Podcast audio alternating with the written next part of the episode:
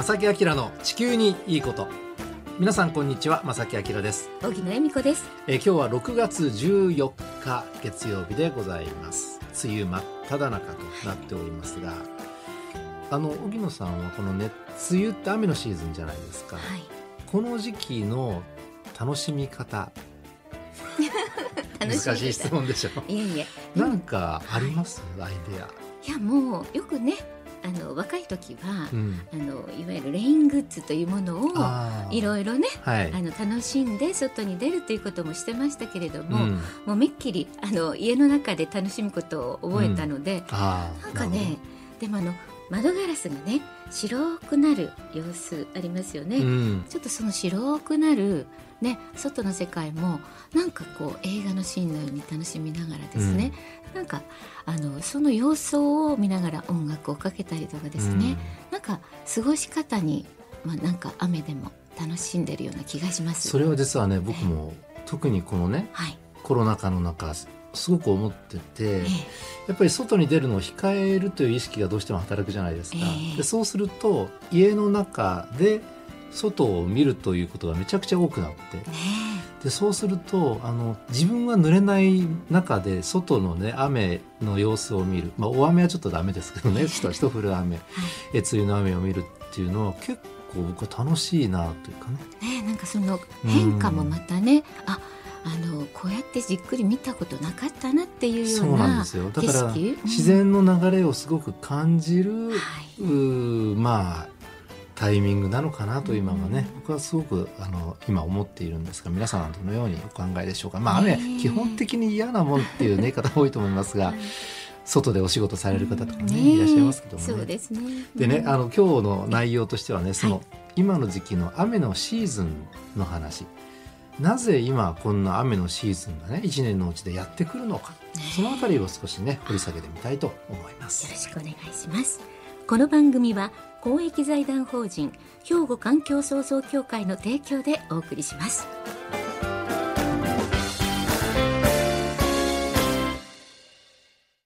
兵庫環境創造協会地球温暖化防止自然環境の保全再生子どもたちへの環境学習など皆様と共に身近な暮らしの中で地球環境を守るための取り組みを進めています人と自然が共に生きる21世紀の豊かな環境づくりを兵庫環境創造協会えさて今はね雨のシーズンというお話なんですがなぜ今の時期ちょうど6月から7月の半ばぐらいにかけて雨のシーズンがあるんでしょうか？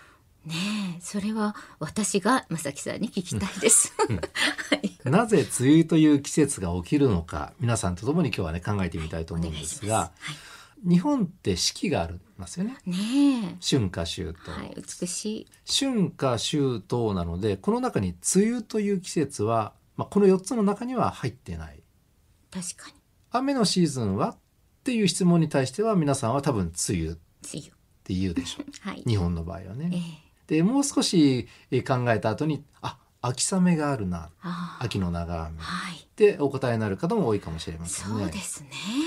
実はその梅雨梅雨ですね梅雨も秋雨も2つの季節のつなぎなんですね夏と冬の入れ替わりのタイミングで雨のシーズンが日本はありますなるほど。確かに梅雨が明けると夏って感じですもんね。ですよねはい。で秋はというと暑い夏が終わってちょっと空気がひんやりとしてきたと思ったらしとしとしとっとこう冷ための雨が降って、ええじわじわとなんとなく気温が下がっていって冬になると、確かに。うん、季節の変わり目っていうことなんですね。はい。で夏は暑い冬は寒いということは日本列島は夏は暖かい空気の中に入ります。で逆に冬は冷たい空気の中に入ります。はい。ということは日本を覆っている空気がきれいに入れ替わるタイミングに実は梅雨とか秋雨長雨のシーズンがあるんですね。でちなみにね冬というのはシベリアから進んでくる冷たく乾燥した空気に包まれてあの寒さになります。なるほど。うんでこの空気の塊を専門用語ではねオホーツク海気団と言います。一方夏はですね太平洋にある湿った暖かい空気があの蒸し暑さをもたらします。この気団を小笠原気団というふうに専門用語では言うんですね。そうなんですね。で梅雨の時期というのはこの性質の違う気団がちょうど日本付近でぶつかり合うわけですから、うんうんかといってね簡単にこう混ざり合うわけないじゃないですか。はいうん、つまり暖かい空気暖かく湿った空気と冷たく乾燥した空気の2つの空気の間境目ができてしまうんですよ。どうしてもね境目が。この境目を実は天気予報の世界では皆さんご存知の前線と言います。秋雨前線、はい。梅雨前線。ね、寒冷前線温暖前線、はい。ね、いろいろそんな前線あるじゃないですか。ね正木さんがおっしゃってますよね、うん、前線というのは性質の違う空気の、えーぶつかり合いのでできる境目のことで実はねあの今の時期この梅雨の時期というのは冬の空気と暖かい空気の勢力が今ほぼ同じなんですよ。ということはこのね、えー空気の塊の境目いわゆる前線がちょうど日本付近でうろうろうろうろしてしまう。なので梅雨の長雨っていうのはやってくるわけです。あのちょっと言い換えたらねあの結構こう2つの勢力が日本付近で喧嘩をしてると。押し合いへし合いしてますと。ああそう言われるととってもわかりやすいであの勢力同じなので なかなかこのどっちかうん。勝つか負けるかっていうのは勝敗がなかなかつきにくいっていうのがこの長雨のシーズンになるわけです。でこうやってお話しすると、ええ。あの皆さん映画の「ウエスト・サイド・ストーリー」ご存知でしょうね。ねね、え、有名な映画ですが、はい。あの不良グループの勢力争い。もう知ってる方は知ってる、うん。有名な映画ですよね。有名な映画ですよね、でなかなか決着はつかないと。いうことなんですね。この2つのね空気の塊の争いの勢力がなかなか決まらない。それには時間がかかってしまう。ということなんですね。それが今の時期。なのであの梅雨前線の位置によったら、えーすごく蒸し暑かったりね、はい。逆にあの梅雨寒っていう言葉があると思うんですがなんとなくひんやりとした梅雨の雨もありますい。や本当になんか蒸し暑ければ、あの本当に夏みたいなんですけど半袖で出たら今日寒いなっていう日もありますよね。なのでそういう時っていうのはどちらかというと冬のね勢力がちょっと頑張ってるな時なんですね。じゃあね、はいちょっと考えてみてください。冬と夏の境目でなぜ雨が降るかと。なぜ？別に空気がこはう入れ替わるのに時間かかるのはかかってもいいけど、別に雨降らさなくてもいいじゃないですかって思いますね。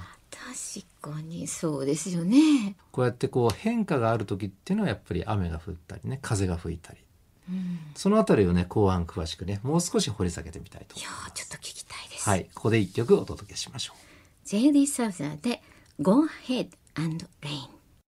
さて今日はですね梅雨という季節がなぜ起きるのか皆さんと共にお勉強なんですがはい。ちょっとだけおさらいしますね、はい。えー梅雨のお天気をもたらすのは梅雨前線が停滞する。はい。でその梅雨前線というのは乾燥した冷たい空気冬の空気と暖かく湿った空気夏の空気の境目でできます。うん。でその2つの空気の勢力争いが今まさに日本付近で起こっている。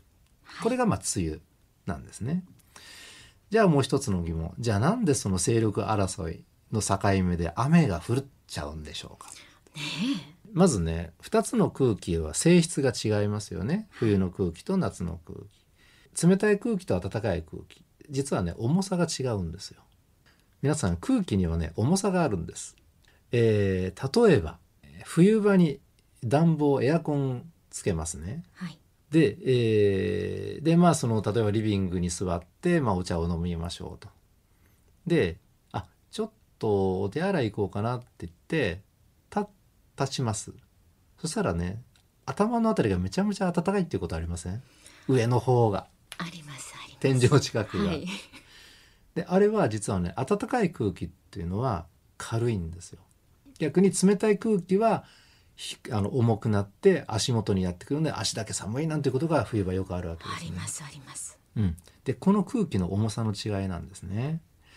暖かい空気は軽い。なので冷たくて重たい空気の上に乗り上げようとします。わかります、はい。なのでええ。夏の空気が冬の空気の上に上がろう上がろうとするんですよ。なるほど。境目には、はい。うん、でその断面が実は前線なんですね。境目のね、うん、ということなんですけども、ええ。でね暖かい空気というのは日本の場合は特に太平洋から入ってきますのでめちゃくちゃ水分を多く含んでます。うん。その水分を多く含んだ空気がどんどんどんどん上の方へ行こう行こうとするわけですよね。はい。冷たい空気を乗り上げてね。でそうすると暖かい空気の中に入っている水分がどんどん水滴となります。はあ冷やされて。はい。はい、ええ。でそれが実は雲となって、まあ、雨となって落ちるという、まあ、そういう仕組みなんですよね。わかりやすい。雨ですよねなかなかこれねあの図をねし あのお示ししたらね。はいもっとわかりやすいんですけどラジオではなかなか難しいかもしいやれませんが。いえいえお見事あのいやお言葉だけで今私すっかり雨が見えました。でこの梅雨という時期は冬から夏に向かう途中つまり暖かく湿った空気が今まで日本付近を覆っていた冷たく乾燥した空気を押しのけようとして南の方からぐっとこう勢力を強める季節はい、になりますね。うん。なので梅雨というのはまず沖縄で梅雨入りして北の方へどんどん上がっていくと。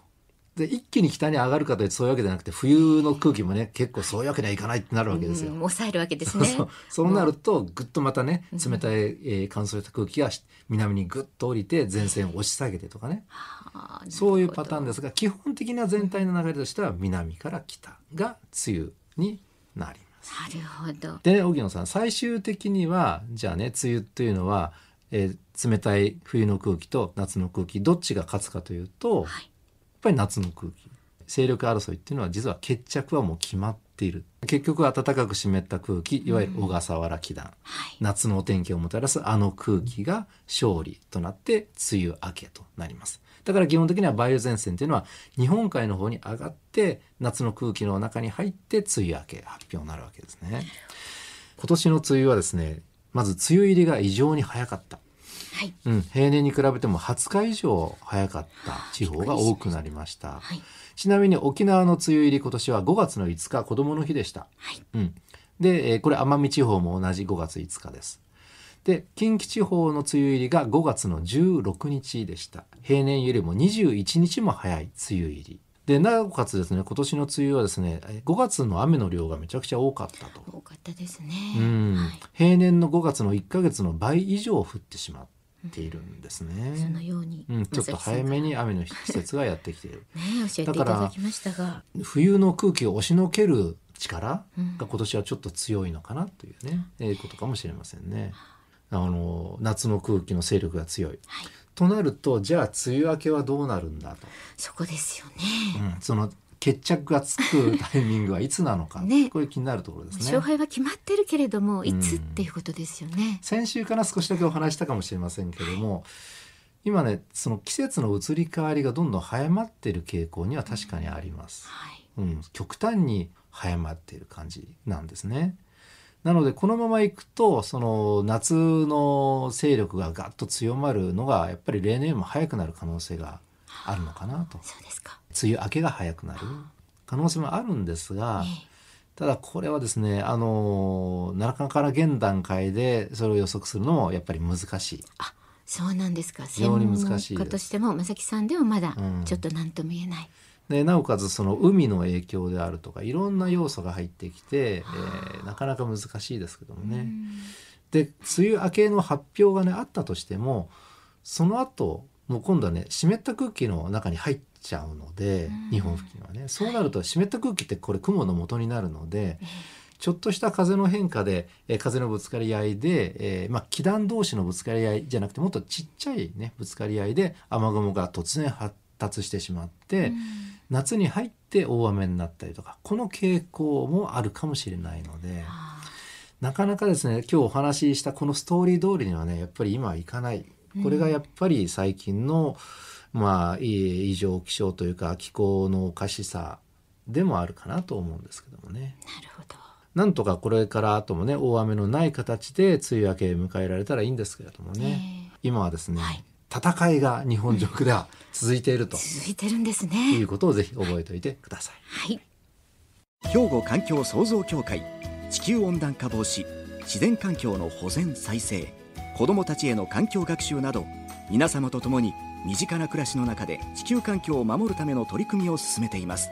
人と自然が共に生きる21世紀の豊かな環境づくりを兵庫環境創造協会さてここで番組からお知らせがあります。はい。兵庫県では高校生が社会の第一線で活躍する環境の専門家のアドバイスを受け2050年の未来の地球環境について考える兵庫高校生環境未来リーダー育成プロジェクトに参加する高校生を募集しています、うん詳しくは兵庫環境創造協会のホームページでご確認ください。はい、若い人たちの力はね、えー本当にすごいものがありますのでね。また新たなリーダーを作ろうというね育成しようというプロジェクトで。すすごいです。はい。この番組でもねいろいろこうご意見をいただいていてそうなんです。あの若い方からね年を召した方からいろんな方からすごく、世代幅広いですよね。本当に内容もすごいし。で今日ですね、ええ。ぜひ一通ご紹介したいものがありまして小木さんちょっと読んでいただけますか、はい。この方ラジオネームいただいてます。キーウィママさんありがとうございます。大阪は高槻市からいただきました。初めてお便りします。37歳女性ですと、え私はまだ聞き始めて半年以内の初心者です。といただきましたきっかけはコロナが蔓延化して世の中のニュース映像を見るのが怖くなってしまいラジオをよく聞くようになり正木さんのラジオに出会いました。うん。環境問題について興味を持ったのも昨年4月頃世界の経済活動がストップしていたことによって二酸化炭素排出量が減ったという正木さんの朝のお天気のコーナーでおっしゃっていたのをきっかけにじゃあ今まではどうだったのだろう？といろいろ調べるうちに地球環境がかなり危機的であることを初めて知りました。お恥ずかしいことに興味がなかったのです。うん今まで長らく安泰だった地球が今ピンチなんてびっくりです。かなりショックでした。昨年の緊急事態宣言中、5歳、3歳、1歳の3人の子供を自宅でべったり育児をする中で、こんな大変な時代に3人も子供を産み落としてしまった。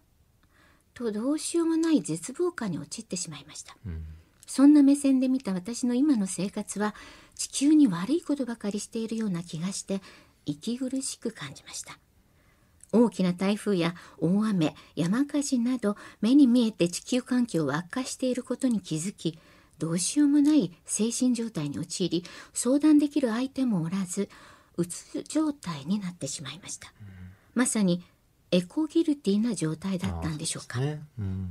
精神科の先生にカウンセリングを受けたこともありましたが今は不安なことがあっても自分の力で前を向いて生活できるようになりました。今回のラジオはずっと続いていた疑問や不安な気持ちにドストライクで泣きながら聞いてしまいました。うん。さて放送直後に遅れたらよかったのですがラジコで聞いているので遅くなってしまいました環境のために子作りを控えようというお話ですが環境問題を考える過程で私も控えた方がいいのではなかったのかと思ってしまったことがありました先週先々週お届けした内容ですねね。はいはい。それは子供が大人になった時に子供を安心して産める地球だろうかとか、孫が幸せに暮らせる地球が存続していると言えるだろうかと考えたからです。最初は悪いことしか考えられず、大変な地球に産んでしまってごめんねと子供の寝顔を見ながら泣いていたこともあるのですが、今はそうは思っていません。うん私には身近に地球環境を話し合える仲間はまだ見つけられていませんが、正木さんのラジオを聞いたり、環境問題に取り組む方の本を読んだり、インスタを見たりしていくうちに、これからの未来を変えるのは子供たちなんだから、その希望を作り出さないというのは少し違うのではないかと考えるようになったからです。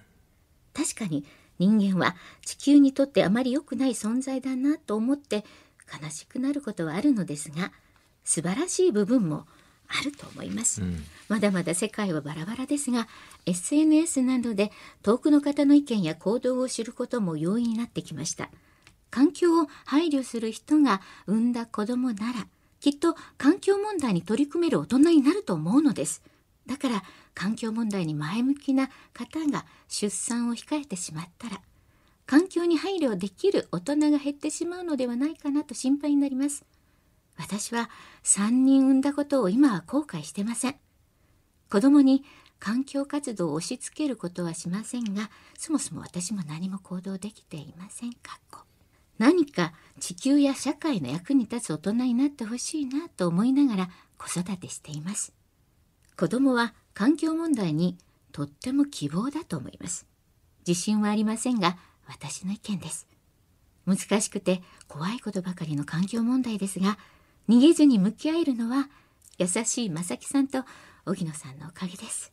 といただきました。うんはいありがとうございます。ありがとうございます。全文読ませていただき。そうなんか胸に詰まるようになんかうん。こうすごくね思いが伝わってきてすみません。全部読ませていただきまやっしたぱりあの将来を作るのは今の若い世代であり子供ね、えーであったりするのでね、えー次の世代をしっかりしたものに、ね、するためにはっていうふうにね前向きにね、えー考えを変えられたとキウイママさんですね。はいキーマンさん、はいありがとうございました。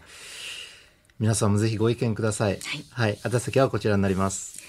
郵便番号650-8580ラジオ関西正木明の地球にいいこと。ファックスでは078-361-0005メールではまさきアットマーク jocr.jp こちらまでお寄せください。お待ちしはい、ています、お待ちしております。この番組ではね、どんどんとこの環境に関するね、えー話題、えーテーマお届けしますのでね、皆さんと共にね、考えていきたいと思います。正木明の地球にいいことはこの辺で。今日はお別れいたします。ご案内は正木明と、荻野恵美子でした。それではまた来週。さよならこの番組は公益財団法人兵庫環境創造協会の提供でお送りしました。